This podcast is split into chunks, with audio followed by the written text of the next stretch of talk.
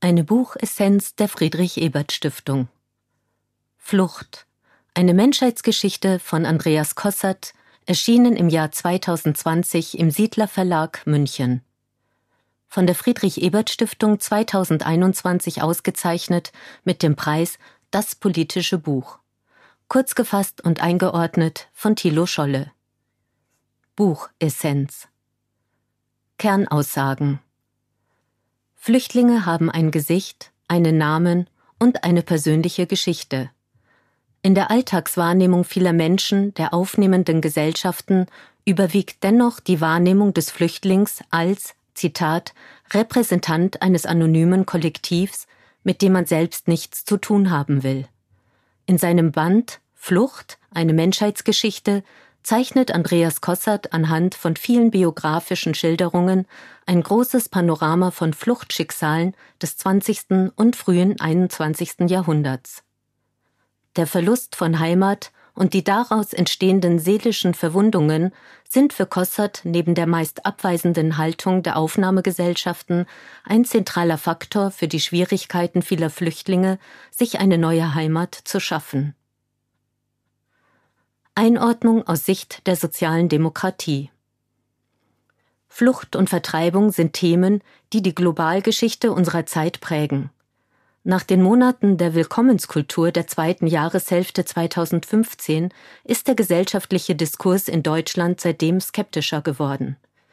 Die Gewährleistung von Schutz und die Aufnahme von Flüchtlingen ist wichtiger Bestandteil einer Politik der sozialen Demokratie. Der vorliegende Band bietet wichtige Anknüpfungspunkte für öffentliche Positionierungen, die sich Flüchtlingen und Fluchtschicksalen mit Empathie und Solidarität nähern möchten. Buchautor Andreas Kossert wurde 1970 in München geboren. Der promovierte Historiker arbeitete am Deutschen Historischen Institut in Warschau und lebt seit 2010 als Historiker und Autor in Berlin. Mit Kalte Heimat die Geschichte der deutschen Vertriebenen nach 1945 legte er im Jahr 2008 einen breit rezipierten Band zu den Fluchtgeschichten Vertriebener nach 1945 und der weitgehend fehlenden Aufnahmebereitschaft der deutschen Gesellschaft vor. Buch Inhalt Gegliedert ist das Buch in die beiden Abschnitte Jeder kann morgen ein Flüchtling sein und Heimat von den Ambivalenzen eines Gefühls sowie das kurze Schlusskapitel Was war, endet nicht. Dabei geht es nicht um die Darstellung und Aufarbeitung der historischen Hintergründe oder Verläufe von Fluchtbewegungen. Im Mittelpunkt steht die Beobachtung, wie Flüchtlinge selbst ihre Situation wahrnehmen und verarbeiten und auf welche Reaktionen sie im Zielland ihrer Flucht treffen. Das Buch enthält eine Fülle von Selbstzeugnissen von Flüchtlingen sowie literarische Texte und Gedichte. Als Einstieg in die Darstellung skizziert Kossert eindrücklich die Fluchtgeschichte des Bauern Friedrich Biella, der im Januar 1945 seinen Hof in Masuren verlassen muss und im März 1945 im holsteinischen Herzogtum Lauenburg landet. In seinem Notizbuch notiert Biella in knappen Sätzen den Stand der Dinge. Wöchentlich besucht er die britische Militäradministration und erkundigt sich nach der Möglichkeit der Rückkehr. Am Ende kann er doch nur vermerken, mit der Rückfahrt noch warten. Eine Zusammenkunft mit der nun an mehreren Orten verstreut lebenden Familie ist nicht möglich. Einzig gelegentlicher Briefkontakt gelingt. Im Jahr 1947 stirbt Friedrich Biella im Alter von 73 Jahren. Der Einschätzung Kosserts zufolge an Heimweh. Zitat in der Weltchronik über das Fliehen steht seine Geschichte für Abermillionen ähnlicher Schicksale. Mit diesem Einstieg ist das Grundschema des weiteren Gangs der Darstellung gelegt. Die Schilderung konkreter Lebenswege erfolgt eng verwoben mit allgemeineren Einordnungen und Anmerkungen, mit Beispielen aus dem deutschen Sprachraum, aber auch aus dem Gebiet des ehemaligen Osmanischen Reichs sowie aus Asien. Unabhängig von den konkreten Ursachen, die Menschen zur Flucht bewegen, ähneln sich die konkreten Erfahrungen. Zitat Jeder muss entscheiden. Was nehme ich mit auf die Flucht? Wie viel kann ich tragen, wenn ich zu Fuß unterwegs bin? Soll ich Wertsachen, Fotos, Schmuck und Dokumente einpacken oder besser Verpflegung für die kommenden Tage? Jeder kann morgen ein Flüchtling sein. Wichtig ist Kossert, dass es den Flüchtling nicht gibt. Individuelle Geschichten unterscheiden sich und sollen auch jeweils für sich ernst genommen werden. Neben dem persönlichen Respekt hat dies auch eine politische Dimension. Die Flüchtlinge als vermeintlich gesichtslose Masse erwecken kein Mitgefühl. Im Gegenteil. In Kombinationen mit weiteren Begriffen, die sonst eher der Beschreibung von Naturphänomenen dienen, wie etwa Flut, Lawine, Welle oder Strom, führen sie zur Wahrnehmung von flüchtenden Menschen als eine Art Naturkatastrophe, gegen die man sich nur durch den Bau ausreichend hoher Dämme schützen kann. Flucht bedeutet zugleich eine Zäsur, den Bruch der andauernden Kontinuität mit den Vorfahren. Über Generationen weitergegebene und weiterentwickelte Investitionen, Grund und Boden, immaterieller Besitz. Im Falle der Flucht bleibt alles zurück. Hinzu kommt der Verlust von Nachbarinnen und Freundinnen, von den Orten des eigenen Lebens und selbst von den Friedhöfen der toten Ahninnen. Zugleich kann diese Erfahrung von Verlust für diejenigen, die nicht fliehen mussten, völlig unverständlich bleiben. Kossert illustriert dies beispielsweise mit einem Briefwechsel zwischen dem 1933 aus Deutschland vertriebenen jüdischen Verleger Kurt Wolf und seiner in Deutschland gebliebenen Tochter aus erster Ehe Maria im Jahr 1946. Die Tochter beklagt vor allem mit Blick auf die Härten des Krieges die Bitternis der letzten zwölf Jahre, während der Vater versucht, Verständnis sowohl für das Schicksal der Flucht wie auch Anerkenntnis des in denselben Jahren von Deutschen massenhaft verursachten Leides zu erreichen. Eingangs des Bandes trifft Kossert einige begriffliche Festlegungen. So benutzt er in der Darstellung konsequent den Begriff Flüchtling. Die in den öffentlichen Debatten mittlerweile eher geläufige Bezeichnung Geflüchtete lehnt er ausdrücklich ab. Der Begriff wirkt verharmlosend. Die Erfahrungen von Gewalt, Willkür und Schutzlosigkeit lassen sich so nicht erfassen. Darüber hinaus legt der Begriff nahe, dass der Prozess der Flucht bereits abgeschlossen ist. Ein Trugschluss. Zitat Flüchtlinge dagegen müssen erfahren, dass sich das Thema für sie nie erledigt. Ihre Heimat verlieren Flüchtlinge meistens für immer. Gerettet wird oft nur das eigene Leben, während vieles andere zurückbleibt. Ausgewählt wurden Schicksale von Menschen, die entsprechend der in der Genfer Flüchtlingskonvention von 1951 definierten Kategorien fliehen mussten. Rasse, Religion, Nationalität, Zugehörigkeit zu einer bestimmten sozialen Gruppe oder wegen ihrer politischen Überzeugungen. Kossert plädiert dafür, diese Definition um Verfolgung wegen sexueller Orientierung zu erweitern. Angedeutet wird zudem die Frage, ob auch Opfer von Naturkatastrophen und dauerhaften klimatischen Veränderungen erfasst werden sollten.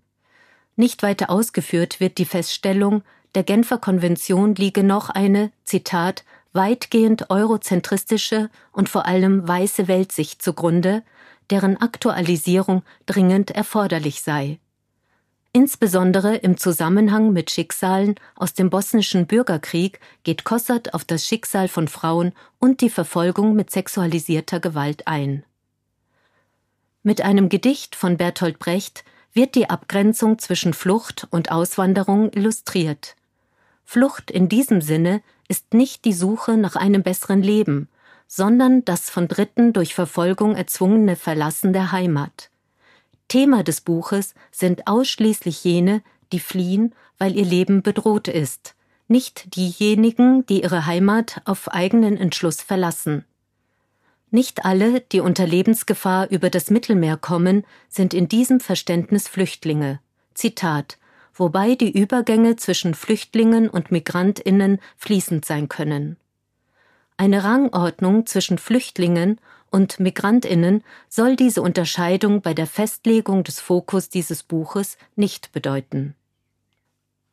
Die endlose Geschichte der Flucht Die Geschichte der Flucht beginnt mit einem kursorischen historischen Teil.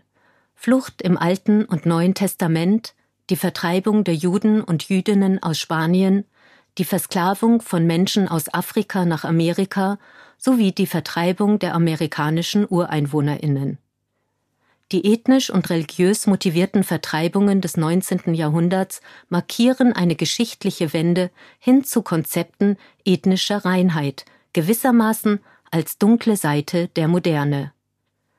Die Darstellung von Heimatlosen in der Neuzeit beginnt mit Vertreibungen innerhalb des Zarenreichs, etwa mit der heute weitgehend vergessenen Vertreibung und Ermordung der Tscherkessinnen gegen Ende des 19. Jahrhunderts. Angesprochen werden zudem die Pogrome und Vertreibungen von Juden aus dem Zarenreich im 19. Jahrhundert. Breiten Raum nehmen Schilderungen der Vertreibungen aus und in Osteuropa über das ganze 20. Jahrhundert hinweg ein.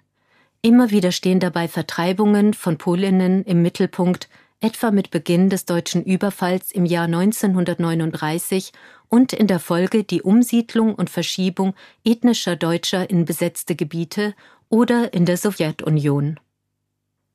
Dies betrifft auch die Deportationswellen weiterer ethnischer Minderheiten innerhalb der Sowjetunion. Geschildert wird anhand persönlicher Beispiele etwa die Vertreibung der Karelierinnen aus der Sowjetunion nach Finnland, ein bis heute weitgehend vergessener Vorgang. Ausgesprochen eindrücklich sind zudem die Schilderungen von Fremdheit und Verlust in der Folge des Bevölkerungsaustausches zwischen Griechenland und der Türkei seit dem Ende des Ersten Weltkriegs. Wichtig in diesen Beispielen immer wieder die Erkenntnis, die Vorstellung mit erzwungenem Austausch ethnisch reine und zugleich gesellschaftlich harmonische Situationen zu erreichen, ist ein Trugschluss. Deutlich wird im Gegenteil vielmehr, bei denen, die sich auf den Weg machen mussten, überwiegt der Verlust der alten Heimat, während ihnen in der vermeintlich ethnisch passenderen neuen Umgebung Abneigung bis hin zu Hass entgegenschlägt. Vergleichbare Erfahrungen schildert Kossert auch mit Blick auf die Flüchtlinge aus den ehemaligen Ostgebieten in Deutschland nach 1945. Der kurze Blick auf mögliche politische Reaktionen zur Verhinderung von Flucht und Vertreibung fällt ernüchternd aus. Zitat Die internationale Gemeinschaft steht vor dem Dilemma, dass weder Intervention noch Abstinenz zu brauchbaren Lösungen führen, und so verfolgt sie förmlich wie gelähmt die Tragödie in Syrien, die Millionen zu Flüchtlingen und Vertriebenen macht und damit zu Opfern dieses Krieges. Heimat von den Ambivalenzen eines Gefühls. Im zweiten Hauptteil des Bandes rückt der Fokus auf das Thema Heimat, entsprechend der Abfolge von Flucht oder Vertreibung unterteilt in die Kapitel Weggehen, Ankommen, Weiterleben, Erinnern. Der Abschnitt schließt mit der Frage Wann ist man angekommen? Letztlich eine rhetorische Frage, da Flüchtlinge Heimat nicht einfach abschütteln können. Während andere sie wie selbstverständlich haben, ist sie für Flüchtlinge unerreichbar und in ihrer Vorstellung ständig präsent. Zitat Wer sich seiner Heimat sicher ist, stellt keine Fragen nach der eigenen Identität. Wer sie verloren hat, muss sie ständig stellen. Erzwungener Heimatverlust bringt Gewissheiten ins Wanken. Der Verlust dieser Gewissheiten, die Einsamkeit, kann bis zum Tod führen, sei es durch Selbstmord oder an der emotionalen Erschöpfung des erzwungenen Exils, wie dies etwa an den Beispielen des Schriftstellers Stefan Zweig und des Verlegers Bruno Cassierer deutlich wird. Was war, endet nicht. Im letzten Abschnitt des Bandes fasst Kossert einige Stichpunkte zum politischen Umgang zusammen. Dabei besteht er auf der Beschränkung des Begriffs Flüchtling im Sinne der Genfer Konvention und grenzt ihn nochmals gegen das Verlassen des Herkunftslandes aus wirtschaftlichen Gründen ab. Wer diese Grenze verwischt, hilft Menschen in Notlagen nicht. Denn es ist zu befürchten, dass die Bereitschaft zur Hilfe und Schutz nachlässt. Wenn Flüchtlinge vorübergehend Aufnahme finden, müssen klare Regeln gelten und eingehalten werden. Nötig sind zügige und transparente Anerkennungsverfahren sowie bei Ablehnung die schnelle Durchsetzung von Ausreise oder Ausweisung. Zitat So würde die Handlungsfähigkeit des Staates demonstriert und zugleich in einer weltoffenen Gesellschaft mehr Akzeptanz für Flüchtlinge geschaffen werden. Abzuwägen ist zwischen berechtigten Bedürfnissen der aufnehmenden Gesellschaften und der notwendigen Solidarität für Flüchtlinge.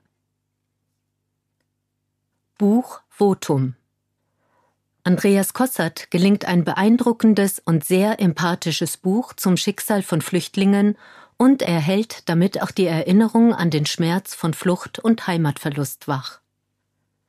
Analytisch ergibt die vorgenommene Beschränkung des Bandes auf Flüchtlinge Sinn. Zugleich lässt sich, wie vom Autor mitunter angedeutet, diese Einteilung in der konkreten Betrachtung nicht immer konsequent treffen. Jenseits der unmittelbaren Vertreibung mit der Waffe besteht ein breites Feld von Nuancen. Mit dem Verweis auf Klimawandel und Naturkatastrophen deutet Kossert selbst an, dass neben den bislang in der Genfer Konvention kodifizierten Fluchtgründen weitere denkbar sein können. Die beschriebenen Gefühle von Verlust und Entwurzelung dürften zudem auch bei Menschen, die aus ökonomischen Gründen migrieren oder als Kinder oder Alte auf diesem Weg mitgenommen werden, ähnlich sein. So ist die Unterscheidung von Fluchtgründen, bei denen es unmittelbar um den Schutz von Leib und Leben geht oder nur um wirtschaftliche Faktoren, grundsätzlich legitim. Die Unterscheidung ist zugleich eine der politisch und humanitär schwierigsten Gestaltungsfragen bei der Entwicklung einer solidarischen Migrationspolitik. Darüber hinaus zeigt Kossert am Umgang mit den Vertriebenen nach dem Zweiten Weltkrieg in Deutschland, dass das reale Bestehen von Vertreibung und Verfolgung keineswegs automatisch zu einer hohen Akzeptanz von Flüchtlingen führen muss. Andreas Kossert macht deutlich, dass Flucht ein schwerer Lebenseinschnitt ist und dass das Verlassen der Heimat die Aufgabe seines bisherigen Lebens und die Ankunft und das Zurechtfinden an einem Ort, an dem man eigentlich gar nicht sein wollte, eine große Herausforderung ist. Ohne Solidarität und das Verständnis für diese Situation seitens der Aufnahmegesellschaften kann diese Herausforderung nicht bewältigt werden.